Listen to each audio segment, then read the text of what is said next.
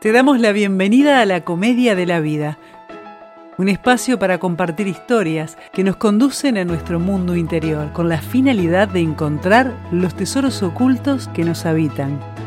A partir de este momento, contigo, Alejandro y Alejandra. La mente influye sobre el cuerpo directa e indirectamente. La forma en que pensamos y sentimos afecta a nuestras células y, en última instancia, a nuestra salud. Deepak Chopra. La conexión entre el cuerpo y la mente es un puente vital. Las emociones que experimentamos y los pensamientos que cultivamos tienen un impacto directo en nuestra salud física. Bernie Siegel. Buenas, Ale, ¿cómo andás? ¿Cómo estás, Alejandro? ¿Cómo está la audiencia? Hoy arrancamos hoy, un temita. Hoy no te puedo ayudar en nada, no, no tengo. Voy a. Traje el cuaderno para tomar apuntes. No te hagas el distraído que vos siempre puedes ayudar, vos tenés muchísima información. Bueno, vamos a arrancar hoy a hablar de Reich Hammer, médico alemán.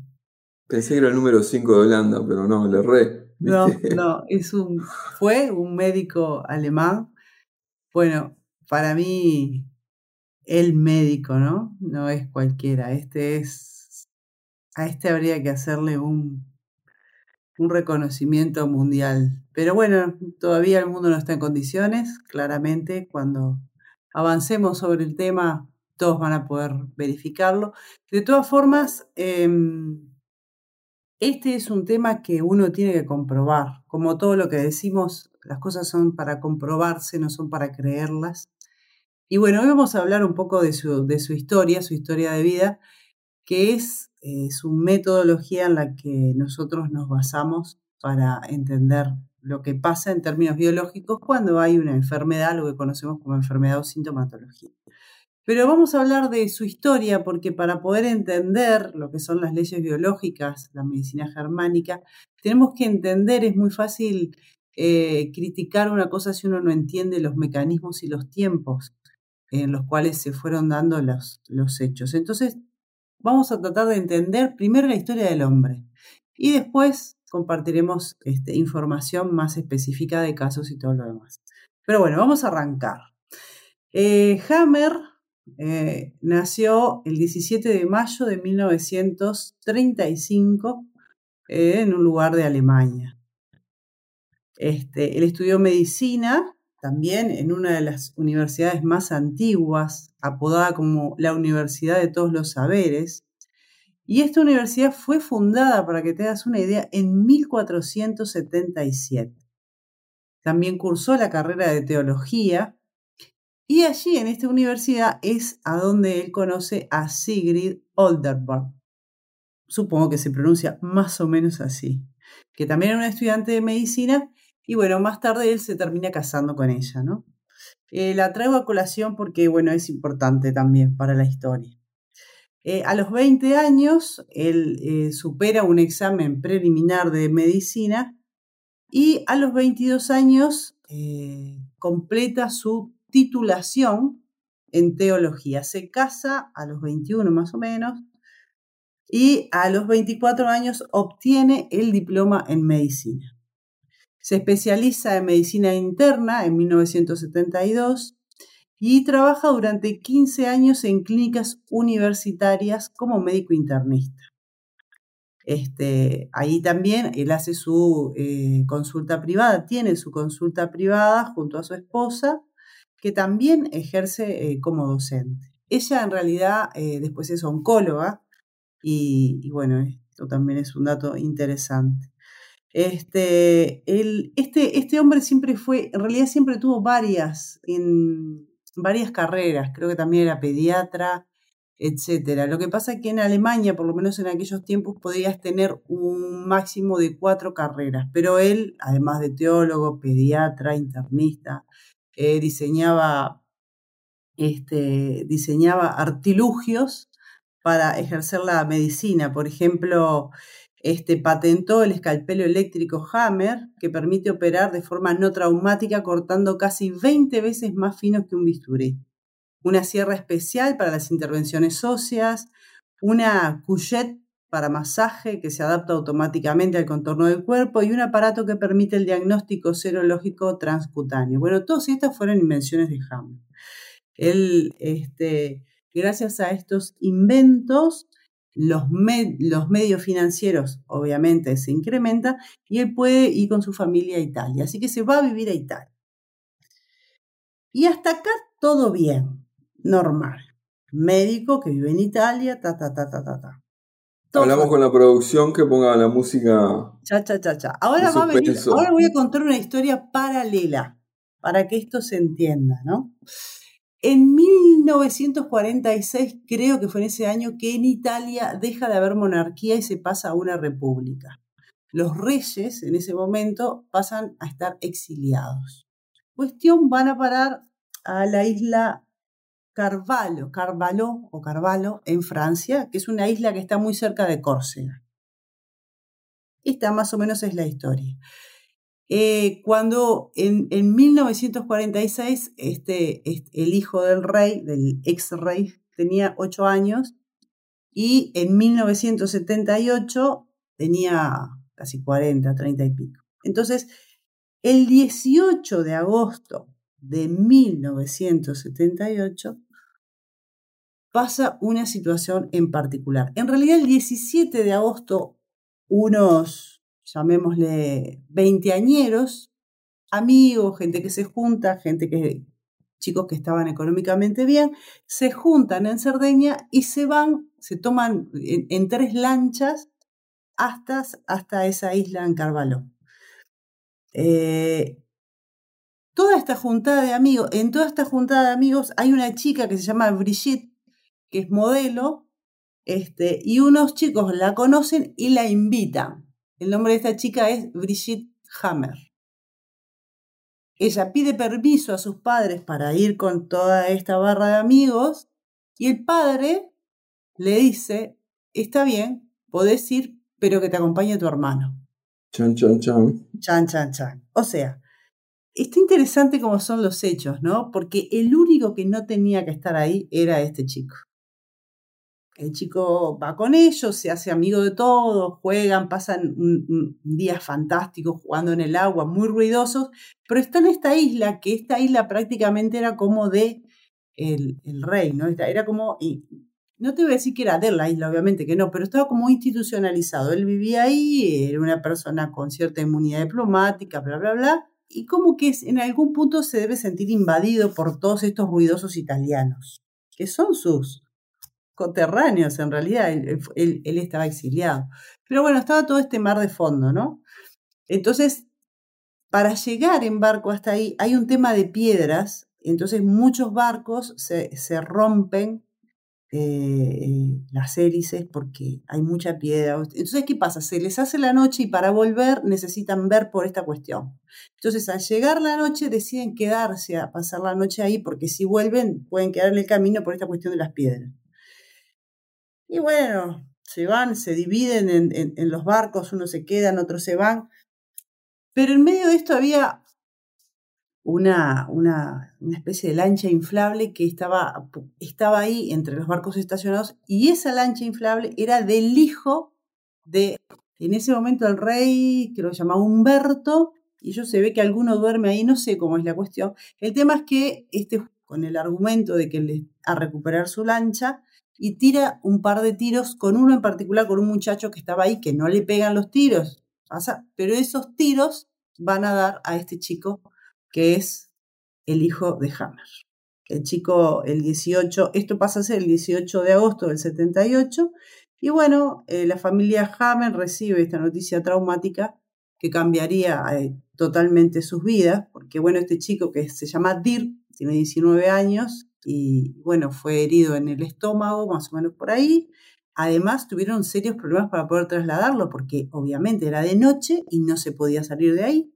O sea que eso fue todo un trámite. Y bueno, conclusión, el 14, eh, eh, el 14 de diciembre, algunos dicen que fue el 7 de diciembre del 78, pero bueno, el hijo termina falleciendo, ¿no? Creo que en, ese transcurso de esos meses, entre agosto y diciembre, tiene unas 19 operaciones, entre ellas le amputan una pierna, un desastre. Este, fueron casi cuatro meses, eh, Hammer obviamente veló día y noche por su hijo, y hasta que termina falleciendo. ¿no? Eh, la trágica muerte de su hijo, unida a las dificultades de la investigación judicial, porque eso es otro tema, la investigación judicial. Este hombre, obviamente, por, asume lo que pasó, pero dice que es un accidente, por ser quien es, termina en Suiza, me parece. Bueno, pasan cosas ahí judicialmente que es algo bastante largo eso también, ¿no? Entonces, pero básicamente el hijo muere. Lo interesante es que este no tenía que estar ahí, pero los hechos hacen que esté y que justamente sea él el que reciba el impacto de bala. Entonces, unos meses después de la muerte de Dirk, Hammer es diagnosticado de un cáncer en los testículos. Por dicho cáncer, él es operado, pero no es sometido ni a quimio ni a radioterapia. A su vez, eh, la esposa desarrolla también un, cáncer de mama y al tiempo ella sí termina falleciendo. A partir de ahí, eh, Hammer empieza a cuestionarse cómo puede ser que dos personas jóvenes, relativamente jóvenes, eh, sin haber estado enfermas anteriormente, desarrollen a partir de un hecho altamente traumático dos cánceres. ¿Mm? Entonces, en ese momento y a partir de esa pregunta, él inicia sus investigaciones para tratar de entender qué es lo que provoca una enfermedad. Entonces, acá empieza la cuestión, en el año 1978 con el accidente de su hijo, ¿no? Cabe destacar que en esta época Hammer trabajaba como jefe del servicio de medicina interna en una clínica oncológica en la Universidad de, Múnich, adscrita a la Universidad de Múnich. Por lo tanto, él estaba en contacto eh, con todo lo que era pacientes, con todo lo que era eh, instrumentos de investigación, llamémoslo así, y historias clínicas, etcétera, ¿no? Entonces, voy a leer un, este, algo que dijo Hammer. Dice así, en aquella época, cuenta él, todavía no conocía esta relación de causa-efecto, pero sospechaba que la hinchazón de los testículos que sentí dos meses después de la muerte de mi hijo Dirk tenía algo que ver. Jamás había estado seriamente enfermo, ni antes ni después. Es así como me vino la idea de verificar tan pronto como tuviera la oportunidad. Si todos los pacientes con cáncer no habrían sufrido antes un choque tan horrible como el mío. Bueno, a partir de ahí empieza a hacer algo que eh, no hace el resto de los doctores, por lo menos en esa época, quizás ahora lo estén haciendo, que es conversar con las personas y preguntarles qué creen que pudo haber causado la sintomatología que están teniendo, ¿no? Para ver qué opinan de su enfermedad y específicamente lo que hace es preguntar si tuvieron alguna situación traumática, algún hecho anterior a la aparición de los síntomas que hubiese marcado eh, esa situación. Entonces, en una muestra, quiero, quiero que eh, presten atención a esto, en una muestra de 100 casos de cada tipo de cáncer, no estamos hablando de 100 casos de cáncer, estamos hablando de 100 cáncer de cada tipo de cáncer, se da cuenta que todos tienen un hecho traumático similar y con los mismos matices bien vinculados a un determinado órgano. Entonces empieza a relacionar la vivencia de las personas, lo que viven a nivel psíquico y cuál es el órgano implicado. Entonces ahí empieza a darse cuenta que acá lo que están actuando son leyes de la naturaleza, que son absolutas y que se cumplen al 100%, porque con cada hecho particular hay un órgano particular implicado. Entonces, es importante también aclarar que una ley biológica, podemos relacionarlo con la ley de la gravedad. Nosotros podemos no saber que existe la ley de la gravedad, pero siempre que tengamos algo en la mano y lo soltemos, va a caerse. Entonces, los efectos son independientes del conocimiento que podamos o no tener de la ley. La ley funciona siempre y para todos los casos. Entonces Hammer comprende que hay una relación estrecha entre la psique y el órgano. Y de esa manera empieza a investigar un poquito más. Entonces dice, bueno, ¿cómo vamos a hacer esto? Entonces se le ocurre, ¿será que en el cerebro hay alguna marca de esto? Entonces comienza, él obviamente él tiene acceso a toda esta maquinaria, la maquinaria de la época para estudiar el cerebro eran las TAC, las tomografías axiales computarizadas. Entonces empieza a hacerle TACs a pacientes que no tienen problemas en su cabeza, sino que su situación tiene que ver con otros órganos. Entonces empieza a hacer escáneres cerebrales para los que tienen una patología que no es, como decía, eh, implicada con neurológica, ¿no? Entonces, él empieza a descubrir que en las imágenes que hace aparecen unas, unas manchas. Y esas manchas, digamos, entre los médicos se les llaman artefactos. Y siempre esos artefactos estuvieron asociados a una, es como una manchita de la máquina. Es como que si vos mirás el televisor y imagínate que tienes una mosca en el televisor. La mosca está parada en ese lugar y siempre va a aparecer en el mismo lugar, porque es el lugar en el que está parada la mosca. Ahora, es diferente que la mosca esté en la cara, por ejemplo, del protagonista. El protagonista se mueve y la mosca, bueno, va a hacer su recorrido porque está adentro. Pero entonces él dice, bueno, tengo que encontrar la manera de, ver si estos son realmente artefactos o si esto que yo estoy viendo, las TAC, está en la cabeza de las personas. Entonces, ¿qué hace? Se va a la Siemens, que en ese momento era el mayor fabricante de, eh, este tipo de, de, instrumentaria en Alemania, y desarrolla un protocolo para hacer durante seis meses con pacientes de manera de poder investigar si esos son artefactos de la máquina o si esos, esas manchas están realmente en el cerebro de las personas. Y bueno, empiezan, eh, eh, se va la Siemens, como te decía, y resulta que lo que hacen es un protocolo muy sencillo. Eh, hacen el, el, TAC con la cabeza en determinada posición y bueno, el, el, mismo ejemplo que la mosca, ¿no? Si vos movés la cabeza, el, artefacto tiene que aparecer en el mismo lugar. Resulta que al mover la cabeza, el artefacto se movía con la cabeza. Por lo tanto, el supuesto artefacto, esa mancha, está en la cabeza y no es un error de la máquina. Bueno, entonces, este, acá empieza a haber un tercer elemento en sus descubrimientos. Primero descubre que hay una una relación entre la psique y el órgano y ahora se da cuenta que hay una relación entre la psique, el cerebro y el órgano, porque esas manchas comienzan a aparecer en lugares bien específicos dependiendo del órgano. Entonces él empieza ahí a desarrollar lo que es un mapa cerebral que implica qué órgano está implicado en cada una de, eh, de esas áreas del cerebro, ¿no?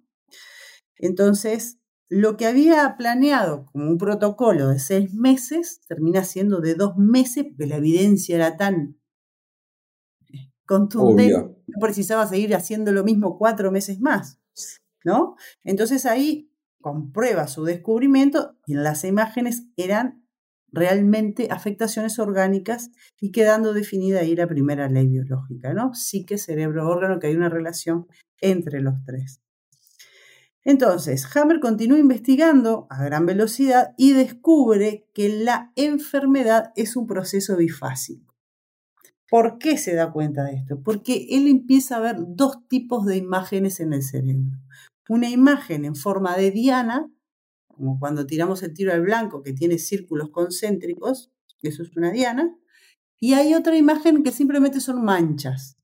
Entonces se da cuenta que cuando una persona está con el conflicto, lo que llamamos conflicto activo, aparecen las imágenes de Diana.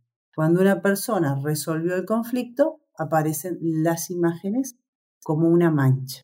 Entonces ahí se da cuenta que las enfermedades tienen dos formas de expresarse, en el cerebro y bueno, después también en el órgano. O decís, activo es cuando se está generando la enfermedad. Activo, cuando nosotros llamamos conflicto activo, pongamos el ejemplo de Hammer, conflicto activo es, por ejemplo, mientras él está esos cuatro meses velando por la salud de su hijo, está en un conflicto de muerte en cuanto a esa posibilidad. Solución del conflicto, en este caso, hubiesen sido lo que pasa es que uno a veces interpreta solución como lo que queremos que pase. Solución es salir de ese estado y pasar a otro estado, que en este caso es, bueno, en, su caso el hijo se muere, es decir, ya no hay más para hacer. También se pudo haber curado o pudo haber estado bien. Y bueno, igual. Pero lo importante es, es que entendamos conceptualmente que el conflicto activo puede ser, tengo que dar un examen, Después que di el examen, independientemente si lo salvo o no, mi conflicto tal como era anterior a dar el examen se resuelve en términos biológicos porque paro de tener esa masa conflictual, simplemente porque doy el examen. Después puedo tener otros conflictos, que será lo salvé o no lo salvé al examen, ¿no? Por poner una situación sencilla. Pero esa es la diferencia entre conflicto activo y conflicto en solución, en términos biológicos, ¿no? Entonces, en esta fase de investigación, bueno, básicamente ahí llega la segunda ley biológica, ¿no? De que los conflictos funcionan en el cerebro y se comportan de manera diferente cuando es un conflicto activo que cuando es un conflicto de solución. Y ahí aparece la segunda ley, que es la ley bifásica de las enfermedades. Entonces, en, en esta fase de investigación, Hammer encuentra algo que no concuerda. ¿Y qué es lo que pasa acá? Muchas veces el conflicto está solucionado estamos hablando en términos de la psique, pero en el órgano o, en la forma en que se expresa es cuando aparece la sintomatología.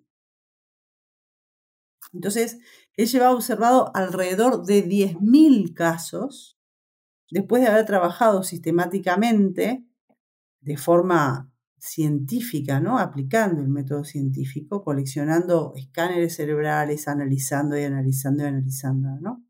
Entonces lo que hace es reagrupar toda esta información, compararlos, documentar las correlaciones entre la psique, cerebro y órganos con una precisión y una exactitud imponente, ¿no? comprobando que se desprendía un resultado impactante que, que hasta entonces había creído imposible. Y es que existe un sistema. Mira qué interesante esto, ¿no? Entonces dice, muchos se da cuenta que muchas personas durante la fase activa de conflicto desarrollan un tumor que se degrada en fase de solución y que en otros casos pasa exactamente al revés. Entonces, esto es lo que da el, lo que sería la tercera ley biológica. ¿no? El descubrimiento de estas correlaciones sistemáticas en 1987 el nacimiento de la tercera biológica, que es la confirmación de la segunda ley y constituye la primera clasificación sistemática de lo que la medicina oficial llama enfermedades de acuerdo a la embriología. Y ahora vamos a explicar. Entonces, ¿qué es lo que pasa? Quiero hacer un paréntesis y que notes que el hijo se muere en 1900, eh, digamos... 78, era. 78, eh, correcto. Y estamos ya en el 87, casi nueve años investigando. O sea que esto no fueron tres días. Casi nueve años para llegar a la tercera ley biológica. Y la tercera ley biológica es la que habla de la embriología. ¿Por qué? ahí te acercas a porque hubo, eh, los padres tuvieron cáncer distinto, ¿no? Pero no te voy a hacer spoiler. No, no, no, viste que sabías, ¿eh? Entonces, ¿qué pasa con la embriología? Pasa que cuando nosotros, eh, después de la, de la concepción, la célula se divide, se divide, se divide y es como que si dijera, un grupo de células dice, bueno, yo me voy a convertir en endodermo. Otro grupo de células dice, yo me voy a convertir en mesodermo. Y otro grupo de células dice, yo me voy a convertir en ectodermo. Estas son las tres capas embrionarias de las cuales derivan todos nuestros sistemas biológicos. Entonces, en el endodermo tenemos todos los órganos que tienen que ver con la supervivencia. En el mesodermo tenemos todos los órganos que tienen que ver con la protección y el movimiento y el traslado. Y en el ectodermo tenemos todos los órganos que tienen que ver con la comunicación y la relación. Explico un poco mejor. Y en el caso del mesodermo tengo que aclarar que se divide en dos. El mesodermo tiene un mesodermo antiguo y un mesodermo nuevo. Y a su vez, cada una de estas capas embrionarias están controladas por las partes específicas del cerebro que él ya había descubierto antes los que se llaman los relés, que son los focos de Hammer, que en honor a su hijo le llamó los focos de Dirk Hammer. ¿no? Entonces, esto fue un imponente descubrimiento que él hace. ¿no? Este, la tercera ley llevó a Hammer a la cuarta ley, que justamente la cuarta ley habla de, de que las enfermedades supuestamente infecciosas estaban siempre precedidas por una fase de actividad conflictual y es únicamente una vez que se ha resuelto el conflicto cuando los microbios pueden entrar en acción y activados y dirigidos por el cerebro. Esta es una de las, la, cuarta ley es la ley más controversial en toda esta, esta historia. Sí, decime, Alejandro.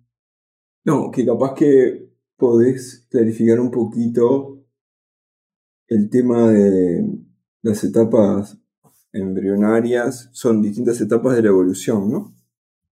Qué, quiere decir mesodermo? ¿Qué diferencia tiene? Porque son distintas eh, instancias de la evolución del hombre. Que ahí va.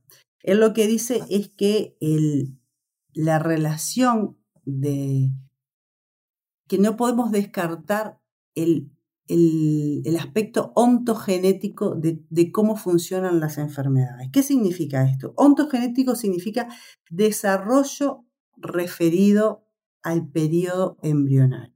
Entonces, como te decía, nosotros cuando eh, después de la concepción se generan tres capas embrionarias.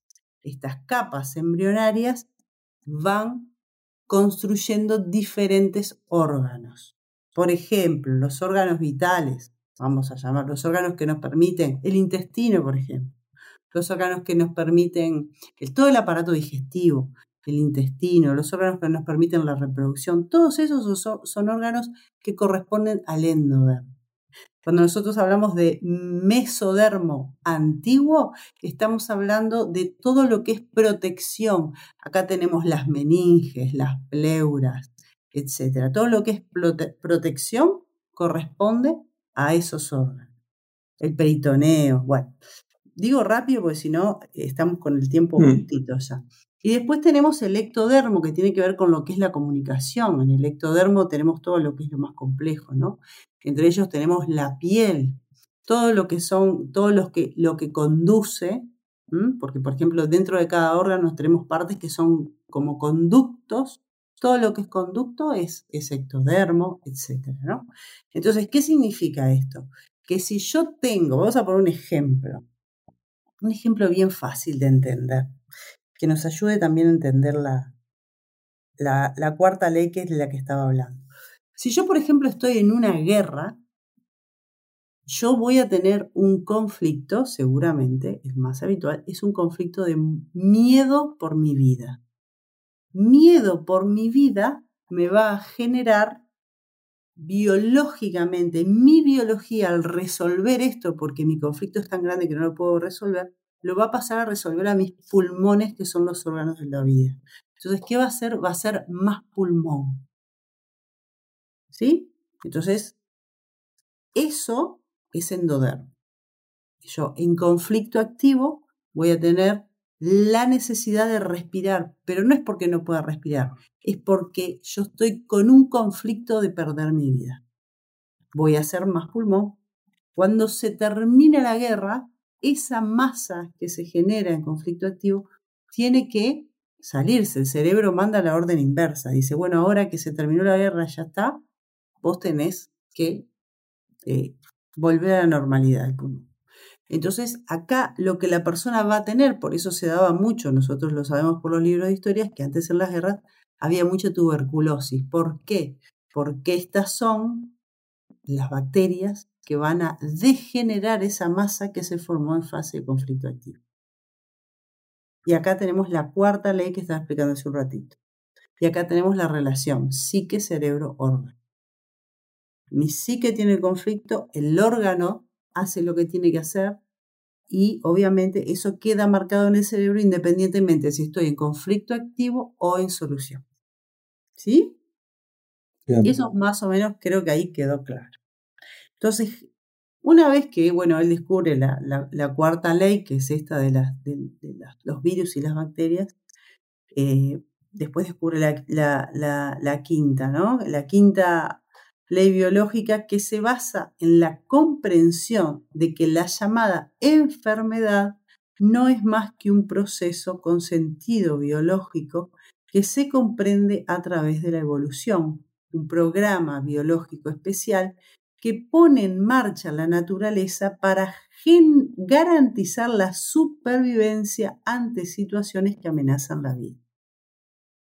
Esta es realmente la quinta esencia del sistema biológico, la que da pleno sentido. Y bueno, y lo que voy a contar ahora está tomado incluso de lo, anterior también, que estaba resumido de la página de leyes biológicas, porque acá habla del final de, su vida, que voy a contar un poquito qué pasó, porque, y lo voy a leer tal cual, porque está muy bien explicado, porque realmente lo que hizo este hombre y los descubrimientos a lo largo de la vida y lo que le pasa a él como persona es, es tremendo, ¿no? Lo empieza con la muerte del hijo y, termina con, con, esto que les voy a contar ahora. Entonces, en octubre de 1981 propuso su investigación como tesis postdoctoral para obtener la habilitación de una cátedra dentro de la Universidad de Tübingen en Alemania y se le permitiese seguir investigando y desarrollando sus descubrimientos. Para su sorpresa, en mayo de 1982, el comité de la universidad rechazó su trabajo y rehusó evaluar su tesis, sin haber procesado ni la más mínima comprobación, lo que la misma universidad reconocería más tarde durante un tribunal, se le retiró el material de su investigación y se cerró el tema, un caso sin precedentes. Naturalmente, el doctor Hammer comprendía el porqué de este rechazo, pero continuó con su trabajo e insistió en su habilitación. Poco después le fue dado un ultimátum para que abandonara sus afirmaciones y abjurara de lo que él llamó la ley de hierro del cáncer, para poder eh, volver a la práctica médica conforme a los lineamientos de la medicina oficial. Fue extremadamente difícil para él entender por qué estaba siendo expulsado de la clínica al presentar descubrimientos científicos bien fundamentados. Rehusó a renunciar a sus descubrimientos sobre el origen del cáncer y las enfermedades y a regirse por lo establecido oficialmente, por lo que después de que lo dieron de baja se retiró a su práctica privada donde continuó con la investigación por sus propios medios. Los bloqueos continuaron por algunos años hasta que en 1986 una sentencia del Tribunal de la Corte de Chambery de Argentina le prohibió continuar la práctica médica, retirándole la licencia a pesar de que su trabajo científico nunca fue desaprobado. A la edad de 51 años ya no tiene el derecho de recibir un solo enfermo por mediación de un mandato, el juez del Tribunal de Colonia incluso llega a aconsejarle cambiar de oficio y no ejercer nunca más la medicina. Privado de su licencia médica y sin medios financieros, el doctor Hammer dependía ahora de otros médicos para obtener escaneos cerebrales y registros médicos indispensables para continuar investigando. Su trabajo siguió siendo atacado y bloqueado hasta pasar a ser un tema de los medios de comunicación que lo presentaban como charlatán, sanador milagroso autoproclamado, líder de culto criminal de mente, quien negaba a los pacientes los tratamientos convencionales. Esta situación empeoró hasta llevarlo a prisión en dos ocasiones. Aunque usted no lo crea, este hombre estuvo preso. La primera fue en 1997 en Alemania en septiembre del 2004 es detenido otra vez en su casa de Málaga, España, por la Policía Nacional Española con, un, con una euroorden, atención, francesa, a través de la Interpol. Había cometido un delito en Francia al redactar un libro en, en lengua francesa sobre su trabajo. Fue condenado a tres años de encarcelamiento en la prisión francesa y tras la revisión del caso es puesto en libertad en febrero del 2006 después de haber estado 535 días en la cárcel. Esta es, es, de locos, ¿no? Pero ha sido la historia de la humanidad con cada descubrimiento que ha, que ha puesto al sistema a temblar. Ha sido desde, desde las historias de Cristóbal Colón hasta Galileo, etcétera, ¿no? cuánta gente ha muerto en la hoguera por poner en tela de juicio el sistema. Y bueno, eh, lo que este hombre hizo en realidad es una maravilla y, las leyes de Hammer es algo que uno tiene que aprender antes de que, de que desarrolle un conflicto complejo como un cáncer. ¿no? Yo siempre digo, esto uno lo tiene que saber antes, porque una vez que, que uno está en el baile es difícil es difícil sostener ciertas cosas. Conclusión, bueno, a lo largo de los años su trabajo fue revisado y verificado en varias ocasiones por parte de grupos de médicos especialistas y de asociaciones profesionales, inclusive por algunas universidades, además del testimonio de miles de pacientes oncológicos que fueron descartados oficialmente y que continúan con vida después de varios años habiéndose beneficiado por sus descubrimientos. Aún así, la aplicación del conocimiento de las leyes biológicas está oficialmente prohibida en varios países de Europa y no reconocida en el resto del mundo. El doctor Ray Gilhammer, desde el año 2006, fue propuesto como premio Nobel de Medicina por el director de la prestigiosa revista Discovery de Salud, el señor José Antonio Campoy, durante el primer Congreso Internacional de Medicinas Complementarias y Alternativas en Cáncer celebrado en Madrid, siendo acogida esta propuesta con una gran ovación por parte de la inmensa mayoría de las 1.200 personas presentes. Poco después de ser liberado de su segundo encarcelamiento, eh, se retiró a vivir en Noruega, donde solicitó asilo y vivió los últimos años de su vida protegido de las represalias de la Unión Europea, investigando y publicando libros en los cuales vertió gran parte del contenido de sus investigaciones. El doctor Hammer falleció el 2 de julio del 2017 a los 82 años. Eh, hay un tema, ¿no? La verdad es la verdad siempre. Podrá demorarse un poco más, pero esto es, es lo que es yo lo puedo decir porque lo he comprobado, lo he comprobado con consultantes, lo he comprobado principalmente conmigo misma. Y, y sí, esto es como él lo dice, estas leyes se aplican y estas leyes funcionan y como la ley de la gravedad son así, nos guste o no nos guste, independientemente de las buenas intenciones de cualquier médico de, la medicina que conocemos, ¿no? Que obviamente tiene todo, también tenemos muchísimo que, que agradecerle a la medicina oficial, pero la realidad es que la medicina oficial no está basada en leyes biológicas. Eso es algo realmente contundente. Entonces, acá te voy a hacer algunos comentarios que hizo Hammer, algunos de sus dichos, como para terminar, que dice así. Hammer dice, finalmente tuve que preguntarme si nuestro entendimiento y concepto de enfermedad habían sido completamente erróneos debido a la ignorancia acerca del propósito biológico. Y esto es interesantísimo porque si hay algo que tenemos que entender es que la biología no se equivoca y tiene un propósito. Y el propósito es, aunque no lo creamos, conservar la vida. Entonces, este, hay que entender cómo funciona porque uno se asusta una vez que uno entiende una vez que uno sabe, deja de tener miedo. Le puedo tener miedo a la oscuridad, pero una vez que sé, dejo de tenerle miedo. También dijo,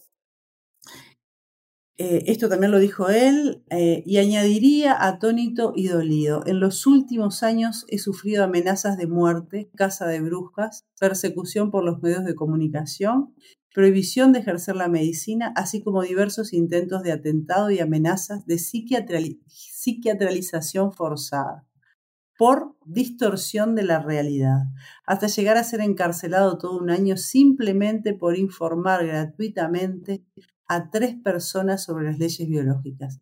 ¿Le parece a alguien esto normal? Las leyes biológicas no son una medicina alternativa o una medicina integrativa o una medicina complementaria. Ofrecen un sistema científico completo y bien fundamentado que explican la causa, el desarrollo y sobre todo la restitución natural de las mal llamadas enfermedades, etcétera, ¿no? Eh, bueno, el trabajo de este hombre eh, es algo que la humanidad, no sé cuándo, pero en algún momento, algún día, vamos a llegar a tal, a tal evolución que se lo podamos reconocer. Ojalá eh, todas las personas puedan tener acceso a esta información. Si quieren investigar, vayan a la página de las leyes biológicas, ahí hay mucho material. Y, y bueno, aprendiendo nos sacamos de nuestros miedos y aprendiendo también nos conocemos. Porque si hay algo que nos dice algo de nosotros es el síntoma. Cualquiera que sea, desde una uña encarnada, un orzuelo, lo que sea, nosotros observamos el síntoma y es una excelente mm, forma de saber qué es lo que nos está pasando, si es que no nos hemos preguntado eso antes. Así que bueno, los invito a todos a, a seguir compartiendo esta información. En el próximo capítulo vamos a, hablar también de este tema para darle una continuidad, vamos a poner un ejemplo, etcétera. Y, bueno, a seguir aprendiendo. Así que a todos nuestros oyentes los invitamos a compartir esta información, si les resulta interesante, si les resulta útil, si ven que puede ayudar a alguien, a que nos den un like, etc. Nos vemos en el próximo programa. Muchas gracias, Ale. Nos estamos viendo, gente. Abrazo grande. Gracias por acompañarnos hasta acá. Te esperamos en el próximo capítulo.